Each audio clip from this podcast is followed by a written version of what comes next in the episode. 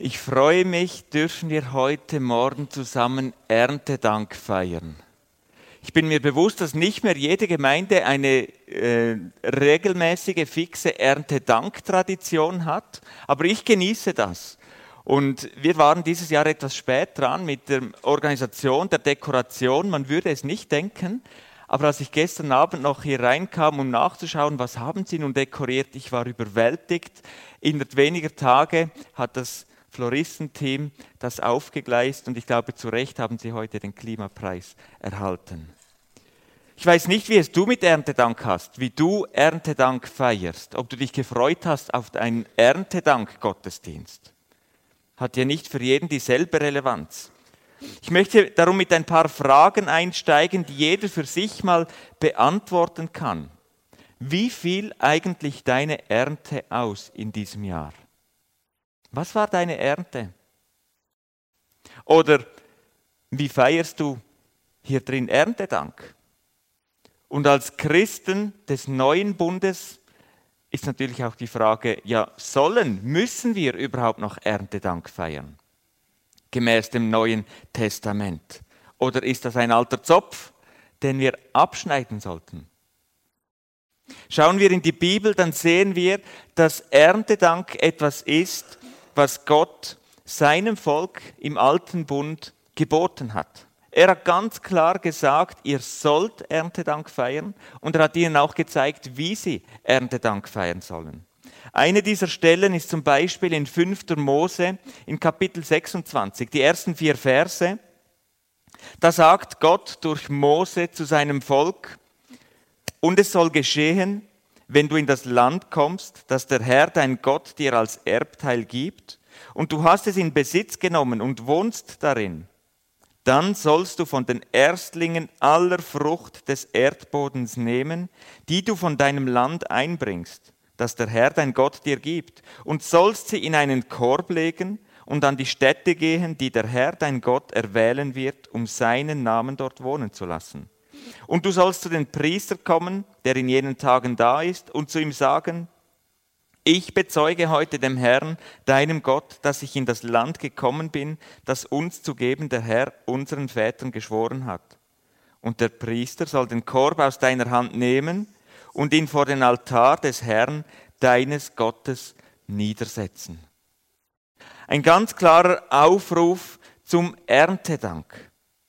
Die Erstlinge aller Feldfrüchte sollen genommen werden, in einen Korb gelegt werden und via Priester Gott dargebracht werden. Wo genau und wann genau das geschehen soll, wird hier nicht näher erwähnt. Aber das wird in anderen Kapiteln, zum Beispiel im 3. Mose 23, sehr ausführlich dargelegt. Wir kommen später noch ein wenig darauf zurück. Wir sind aber hier nun im 5. Mose.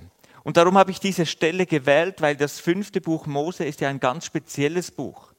Es nennt sich auch Deuteronomium, das setzt sich aus zwei Wörtern zusammen, Deutero, zweites, zweiter, und Nomium steht für Gesetz. Es ist das zweite Gesetz, es ist die Wiederholung des Gesetzes, bevor das Volk Israel ins verheißene Land einziehen darf. Das ganze Volk ist also versammelt im in der östlichen Jordanebene gegenüber von Jericho und wartet darauf, nun endlich nach 40 Jahren Wüstenwanderung ins verheißene Land zu kommen. 40 Jahre Dürre und Wüste liegen hinter ihnen, der Boden gab keine Frucht, sie wurden über Manna ernährt und vor ihnen liegt das verheißene Land, wo Milch und Honig fließen werden. Und hier wiederholt Mose das ganze Gesetz, was das Volk alles erlebt hat. Der Fokus im fünften Buch Mose ist immer wieder, Gott will seinem Volk aufzeigen, ich habe euch versorgt. Ich habe euch durchgetragen durch die letzten 40 Jahre. Ich bin euer Versorger.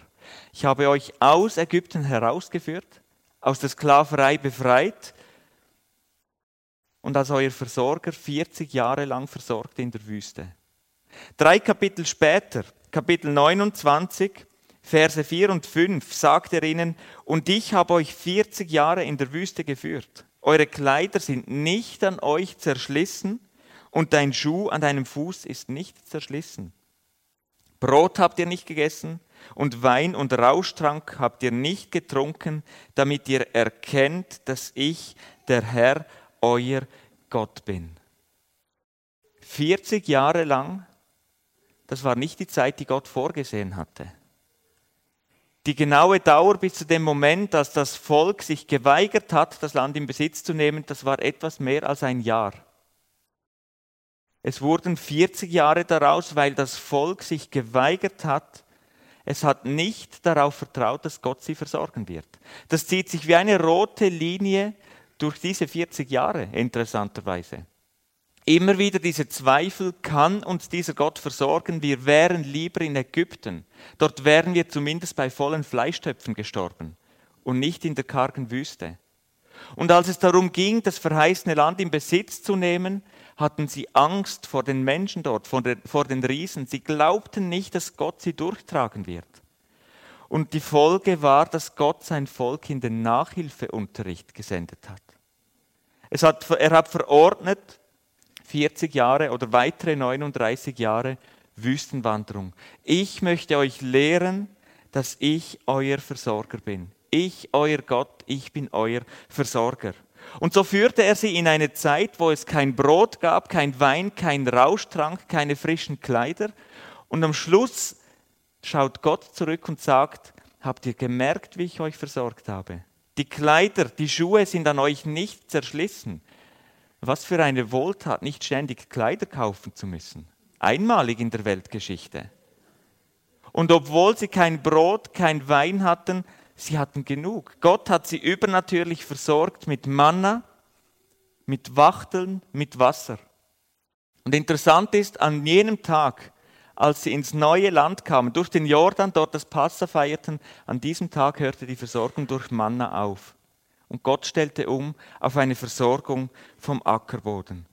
Welches Ziel hat Gott verfolgt mit diesen 40 Jahren? Auf der einen Seite lesen wir ganz klar, es war ein Strafgericht an dieser widerspenstigen Generation. Außer Josua, dem Sohn Nuns und Kaleb, zwei der Kundschafter, durfte kein einziger des Volkes, welcher damals über 20 Jahre war, ins verheißene Land einziehen. Die ganze Generation starb in diesen weiteren 39 Jahren Wüstenwanderung. Aber auf der anderen Seite war es eine Lehre. Gott wollte seinem Volk zeigen, ich bin euer Versorger, ich trage euch durch, ich meine es gut mit euch. Und das soll sich das Volk Israel bewusst werden. Wenn sie nun in dieses neue Land kommen werden, wo Milch und Honig fließen, bleibt euch bewusst, ich bin euer Versorger. Und darum stiftet er Erntedank. Das Volk soll die Ernte, die Frucht, die einfach so aus dem Boden wächst, ohne dass sie was dazu tun. Also sie tun schon etwas dazu, aber dass es wirklich wächst und es Frucht gibt, das hat Gott so eingerichtet. Und sie sollen nicht vergessen, dass Gott es eingerichtet hat. Darum Erntedank. Das wird sie an ihren Versorger erinnern. Und wenn wir nun 3. Mose und 5. Mose komplett lesen würden, dann würden wir sehen, Erntedank sollte nicht nur an einem Tag gefeiert werden, wie das heute viele Kirchen machen, sondern es wurde eigentlich über den ganzen Sommer, über die ganze Erntezeit hinweg gefeiert. In 3. Mose Kapitel 23, ihr dürft das ganze Kapitel gerne heute Nachmittag noch lesen, wenn ihr Zeit habt, aber dort drin finden wir die Erklärung zu den drei großen Erntedankfesten. Und interessanterweise sind das die grundsätzlich die drei wichtigsten und größten Feste im Volk Israel, die Gott gestiftet hat. Es sind Erntedankfeste. Und interessanterweise ganz eng verknüpft mit dem Gedenken an den Auszug aus Ägypten. Auszug aus Ägypten, Kargheit, Dürre und trotzdem versorgt werden, hat ganz viel damit zu tun, mit dem Bewusstsein der Versorgung und damit auch des Erntedanks. Das sind die drei Feste. Das erste, das Fest der ungesäuerten Brote. Das wird Anfang Jahr gefeiert. Dieses Jahr war es vom 6. bis zum 13. April und es schließt direkt ans Passafest an.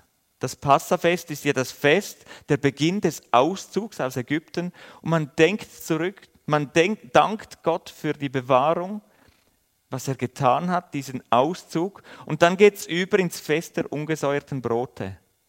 Die Israeliten mussten schnell aufbrechen. Man hatte keine Zeit, den Teig durchsäuern zu lassen, also ungesäuertes Brot. Und dieses Fest ist auch das Fest des Erntebeginns. Gott gebietet, bringt hier die Erstlingsgarbe dar. Hier beginnt die Getreideernte und bevor nicht die erste Garbe geopfert wurde, durfte das Volk nicht von der frischen Ernte essen. Ein siebentägiges Fest und das nächste Fest ist das Pfingstfest. Am 50. Tag nach der Erstlingsgarbe folgt das Pfingstfest, sieben Wochen später. Die Getreideernte ist abgeschlossen und auch hier kommt man wieder zusammen und feiert Erntedank. Man bringt Opfer dar, man bringt wiederum Erstlinge der Frucht dar. Und dann kommt das dritte Fest, das Laubhüttenfest, das folgt erst noch. Das kommt Ende September bis Anfangs Oktober, ist wieder ein Wochenfest, das Laubhüttenfest. Und auch hier wieder beide Komponenten. Der Auszug aus Ägypten, man hatte keine beständige Wohnung, man lebte in Zelten, man lebt in Laubhütten in diesem Fest. Man denkt zurück an diese Bewahrung und Versorgung durch die Wüstenwanderung. Und es ist das Fest der Weinlese. Man geht aufs Feld, man erntet, man lebt in Laubhütten. Da hier wieder diese Verknüpfung. Und auch hier wird das Volk aufgefordert, Opfer darzubringen während dieser sieben Festtage. Es wird aufgefordert, Spenden, freiwillige Gaben darzubringen. Und es wird aufgefordert, die Erstlinge der Frucht der Ernte Gott darzubringen.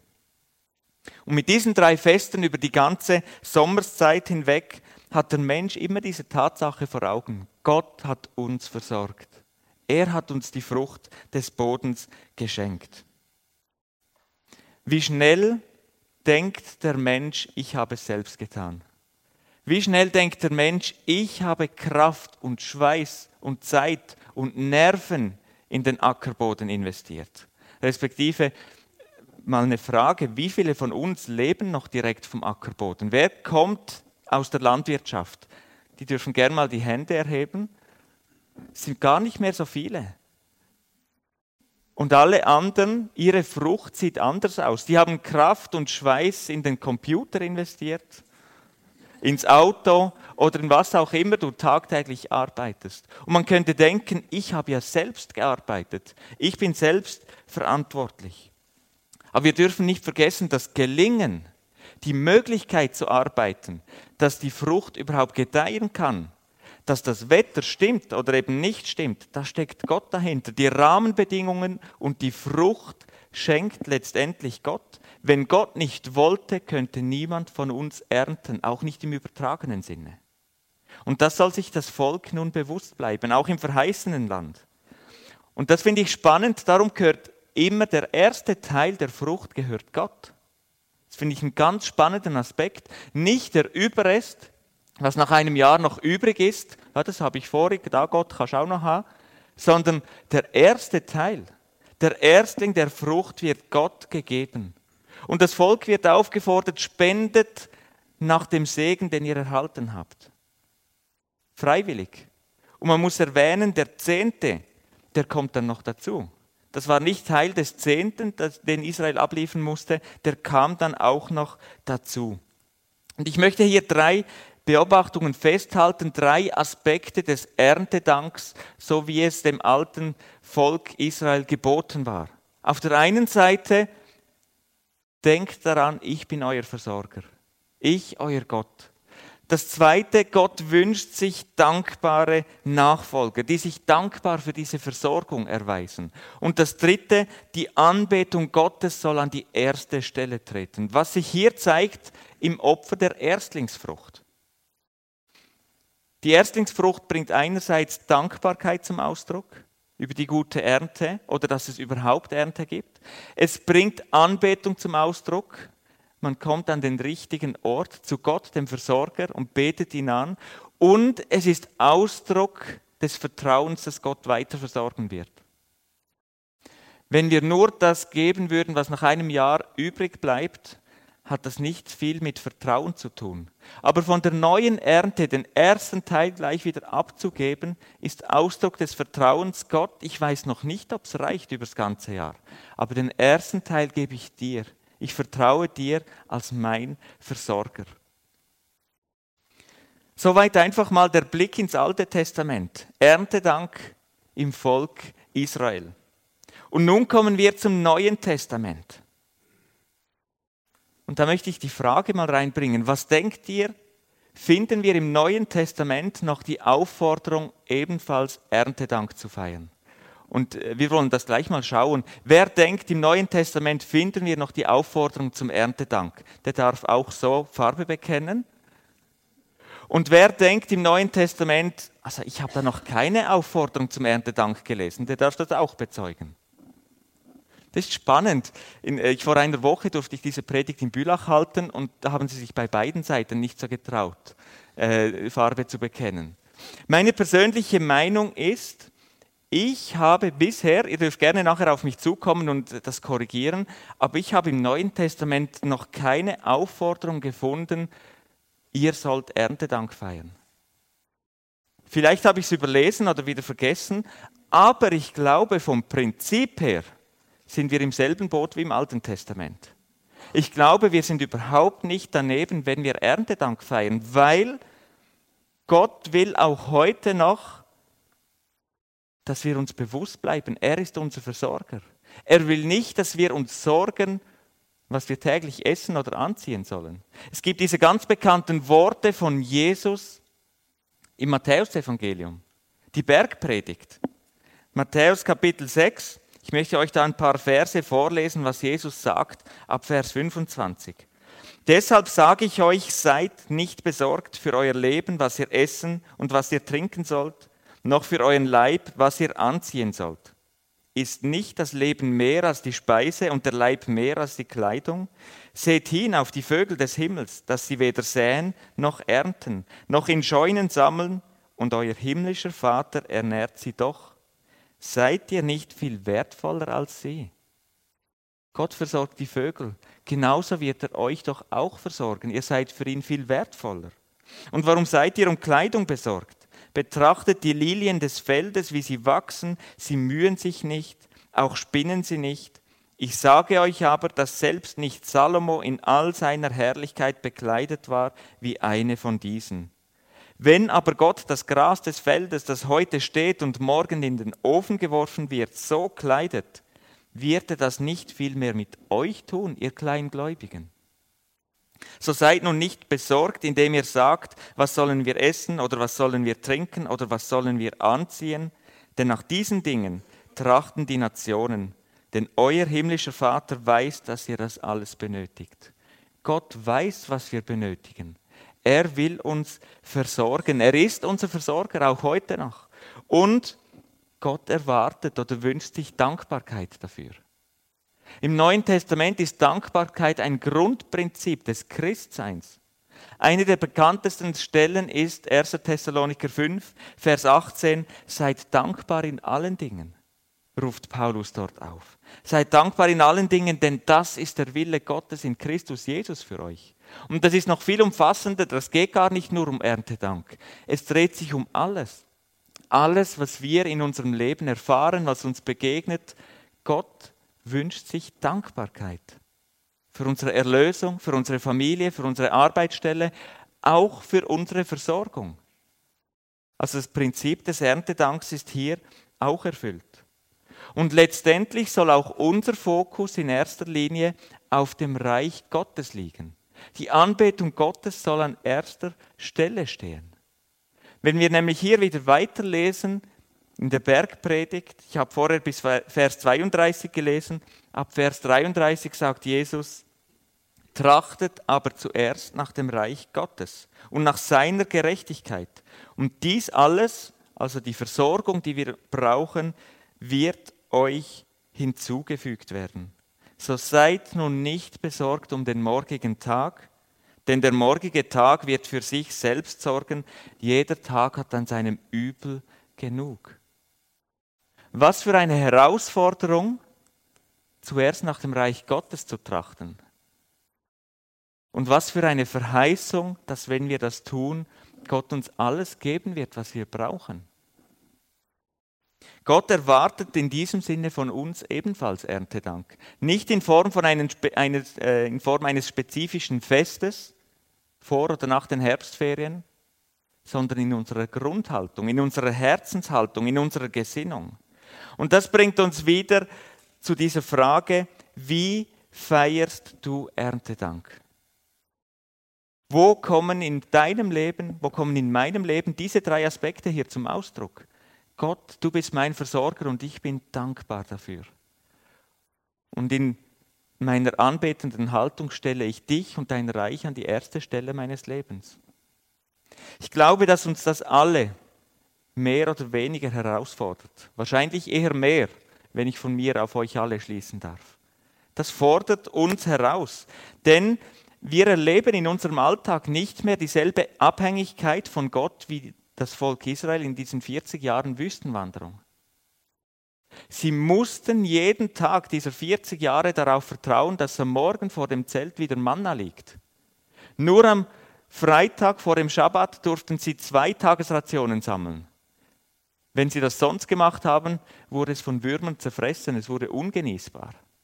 Jeden Tag hat Gott sie versorgt. Was für eine Lektion. Und ich denke, wir haben es vorher gesehen, die meisten von uns sind nicht mehr direkt von der Landwirtschaft abhängig. Die wenigsten von uns erleben, was es bedeutet, wenn zu viel Regen oder zu wenig Regen oder Regen zur falschen Zeit die Ernte kaputt macht. Wir gehen trotzdem noch ins Migro, ins Coop und es hat genug.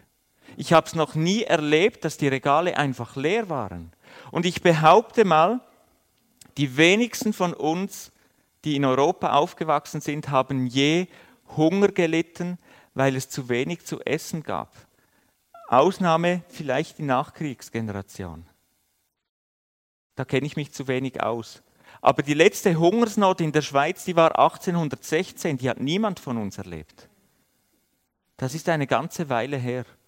Wir leben in einem Staat, wo wir alle ein regelmäßiges Einkommen haben. Und dort, wo das Einkommen nicht reicht, damit wir nicht die lebensbedrohlichsten Situationen überstehen könnten, springt der Staat ein mit allen möglichen Ergänzungsleistungen und Versicherungen. Ich sage nicht, dass er einspringt, damit wir in Saus und Braus leben können, aber die Schweiz und viele Länder in Europa versuchen zu verhindern, dass Menschen verhungern und verdursten müssten. Und nicht zuletzt leben wir alle in einem riesigen Überfluss. Ich habe nachgeschaut, wir in der Schweiz leisten es uns jedes Jahr 2,7 Millionen Tonnen Lebensmittel zu entsorgen. Und viele werden jetzt sagen, ja, das geschieht bereits in der Landwirtschaft und die Großverteiler. Ein Viertel davon, und das sind knapp 700.000 Tonnen Lebensmittel, entsorgen wir in unseren Haushalten. Einfach weil wir es uns leisten können. Überfluss. Mindesthaltbarkeitsdatum abgelaufen oder vorbei, das entsorge ich lieber. Der Kühlschrank ist ja noch voll und ich habe genug Geld, mir ein neues Joghurt zu kaufen. Das ist so die Haltung des Schweizers, da sind wir einfach geprägt. Wir leben in einem riesigen Überfluss und das führt zu einer westlichen Erntedankhaltung, habe ich das mal genannt. Ich bin mein eigener Versorger. Ich habe geleistet, ich habe geschwitzt, ich habe es mir verdient. Und dort, wo ich nicht genug Geld hatte, wo es die Umstände nicht erlaubt haben, da ist der Staat für mich eingesprungen, Arbeitslosengeld, Ergänzungsleistungen, äh, AHV, was auch immer. Aber das habe ich auch verdient. Ich habe ja schließlich Steuern bezahlt und ich habe diese Abzüge auf meinem Lohn bezahlt. Also bin ich immer noch mein Versorger. Und das führt dazu, Dankbarkeit entfällt. Wem sollte ich auch dankbar sein, außer mir selbst? Oder wenn ich vielleicht als Hausmann oder als Hausfrau gearbeitet habe, vielleicht noch meinem Partner. Und das führt zu einer Anbetungshaltung, die letztlich mir selbst gilt, wenn überhaupt. Ich lehne mich zurück, ich habe es gut gemacht. Du warst wieder toll dieses Jahr. Bruttosozialprodukt im Haushalt gesteigert. 1a. Ich bin der Beste. Beim westlichen Mensch fun funktioniert dieses Konzept Erntedank also immer weniger. Es gibt ja nichts, wofür er dankbar sein könnte. Bei uns, bei uns Christen, wir haben diese Tradition oft noch des jährlichen Erntedanks und wir müssen uns fragen, welches dieser beiden Symbole passt eher zu mir? Wo erkenne ich mich wieder? Vielleicht auf beiden Seiten? vielleicht eher beim einen, vielleicht eher beim anderen. Und darum wieder die Frage, wie feierst du persönlich Erntedank? Wie sieht es um deine Erntedankhaltung in deinem Herzen aus? Ich glaube, und das ist der Grund, warum ich gerne Erntedank feiere, es tut uns gut, in unserem Jahreszyklus daran erinnert zu werden, woher unsere Versorgung kommt. Es ist unser Herr, unser Gott, der uns versorgt hat. Und er hat uns die Fähigkeit gegeben, zu arbeiten. Er hat mir Gesundheit gegeben. Er hat mir eine Arbeitsstelle gegeben. Er hat geschenkt, dass wir in der Schweiz in einer klimatischen Zone leben dürfen, wo Ernte möglich ist, regelmäßig möglich ist. Ich war vor eineinhalb Wochen in Jordanien und das ist schon beeindruckend, ein Land, das zu 80 oder 90 Prozent aus Wüste besteht. Wir sind über die Hochebenen gefahren, früher war dort Edom, die Äcker sind bereitet, das sieht nach fruchtbarem Boden aus. Die warten nur auf Regen. Und solange kein Regen kommt, wächst dort nichts. Hat mir wieder gezeigt, wie bevorzugt oder wie gesegnet wir da in der Schweiz sind. Wir können es nicht selbst tun. Wir leben in einem stabilen Land. Arbeitslosigkeit bei uns 2%, 2%, die Geld vom Staat kriegen. Jordanien Arbeitslosigkeit 23 Prozent. Und was sie kriegen, reicht nicht weit. Was für ein Segen, dass wir hier leben dürfen, können wir nicht allzu viel dafür. Und so wollen wir heute Erntedank feiern mit all diesen drei Aspekten. Und wir möchten das auch in den künftigen Jahren tun. Wir haben in der Leitung entschieden, diesem Fest wieder mehr Priorität zu geben. Für nächstes Jahr ist angedacht, dass auch der Feieraspekt noch mehr zum Tragen kommt. Wir werden dort miteinander ein Fest feiern. Und zu einem Fest gehört ein Mittagessen. Könnt ihr euch schon freuen für einen, in einem Jahr Erntedankfeier mit Mittagessen. Wir haben uns bereits vor Augen geführt und in Erinnerung gerufen, Gott ist mein Versorger. Das gilt auch heute noch. Gott hat mich versorgt. Und wir wollen nun in einen zweiten Teil gehen und uns bewusst dankbar erweisen. Und die Anbetung Gottes an die erste Stelle stellen. Und dazu möchte ich eine der Fragen von der ersten Folie nochmal aufgreifen. Wie ist deine Ernte dieses Jahr ausgefallen? Was war deine Ernte? Wie hoch war dein Lohn? Brauchst du nicht zu antworten, das macht der Schweizer nicht. Aber wie, hoch, wie viel Geld hast du verdient? Vielleicht hast du einen Garten. Was hast du geerntet im Garten auf dem Feld? Was war deine Ernte? Was hast du an Geschenken erhalten? Vielleicht hast du geerbt. Vielleicht bist du mit Aktien und Obligationen unterwegs. Das war die Rendite. All das würde ich zur Ernte dazuzählen. Führe dir das mal vor Augen, welchen Segen hat Gott dir in diesem letzten Jahr bereits geschenkt. Du kannst dich auch fragen, worin oder woran zeigt sich meine Ernte? Also bei uns zu Hause ist das ganz klar einmal der volle Kühlschrank. Und ganz wichtig gegenüber vom Kühlschrank auch das Kästchen mit den Snacks und Süßigkeiten. Da zeigt sich unsere Ernte. Vielleicht zeigt sich deine tolle Ernte auch in einem tollen Auto, in einem Einfamilienhaus, das du dir leisten kannst, vielleicht in wunderbaren Ferien, die dieses Jahr möglich waren. Einfach ganz sachlich, nicht um das irgendwie zu verurteilen, nein, das ist Ernte, das ist Segen, den Gott geschenkt hat. Wenn wir uns das alles konkret vor Augen führen, dürfte uns das in die Dankbarkeit Gott gegenüber führen. Und diese Dankbarkeit wollen wir nachher gemeinsam in Liedern und in einer Gebetszeit zum Ausdruck bringen. Und ich möchte hier noch einen weiteren Link machen, der vielleicht nicht auf Anhieb so logisch ist, aber Gott hat mir den, äh, als ich unterwegs war, auf meinem Gebetsspaziergang aufs Herz gelegt, das heute noch aufzugreifen. Wo, welche geistlichen Früchte erkennst du in deinem Leben? Gott schenkt auch geistliche Frucht. Und ich bin ja drauf und dran, ein richtiger Tiger zu werden. Und wenn ich dann richtiger Tiger bin, dann kann ich es auch richtig sagen, Tiger oder irgendwie so. In zehn Jahren werdet ihr mich prüfen können. Ich genieße es, da hinten in die Rebberge reinzugehen. Dieser Anblick hat mich überwältigt und tut es immer wieder von neuem. Und wenn ich ans Christsein denke, erinnert mich das an solche Rebberge. an das, was Jesus sagt in Johannes 15, Vers 5. Ich bin der Weinstock, ihr seid die Reben. Wer in mir bleibt und ich in ihm, der bringt viel Frucht, denn getrennt von mir könnt ihr nichts tun. Wenn wir nahe bei Jesus sein, sind, in ihm bleiben, dann werden wir reiche Frucht bringen. Die Frucht der Rebe, das ist die Traube. Und woran denkt ihr, wenn ihr an geistliche Frucht denkt, die der Geist Gottes wirkt? Vielleicht denkt ihr an Menschen in eurem Umfeld, die zum Glauben gekommen sind. Vielleicht denkt ihr an Gaben, die euch der Geist Gottes geschenkt hat. Ich denke zum Beispiel an Galater 5, 22 und 23, wo die Frucht des Geistes, also die Frucht, die Gott durch seinen Geist in mir wirkt, beschrieben wird. Die Frucht des Geistes aber ist Liebe, Freude, Friede, Langmut, Freundlichkeit, Güte, Treue, Sanftmut und Enthaltsamkeit.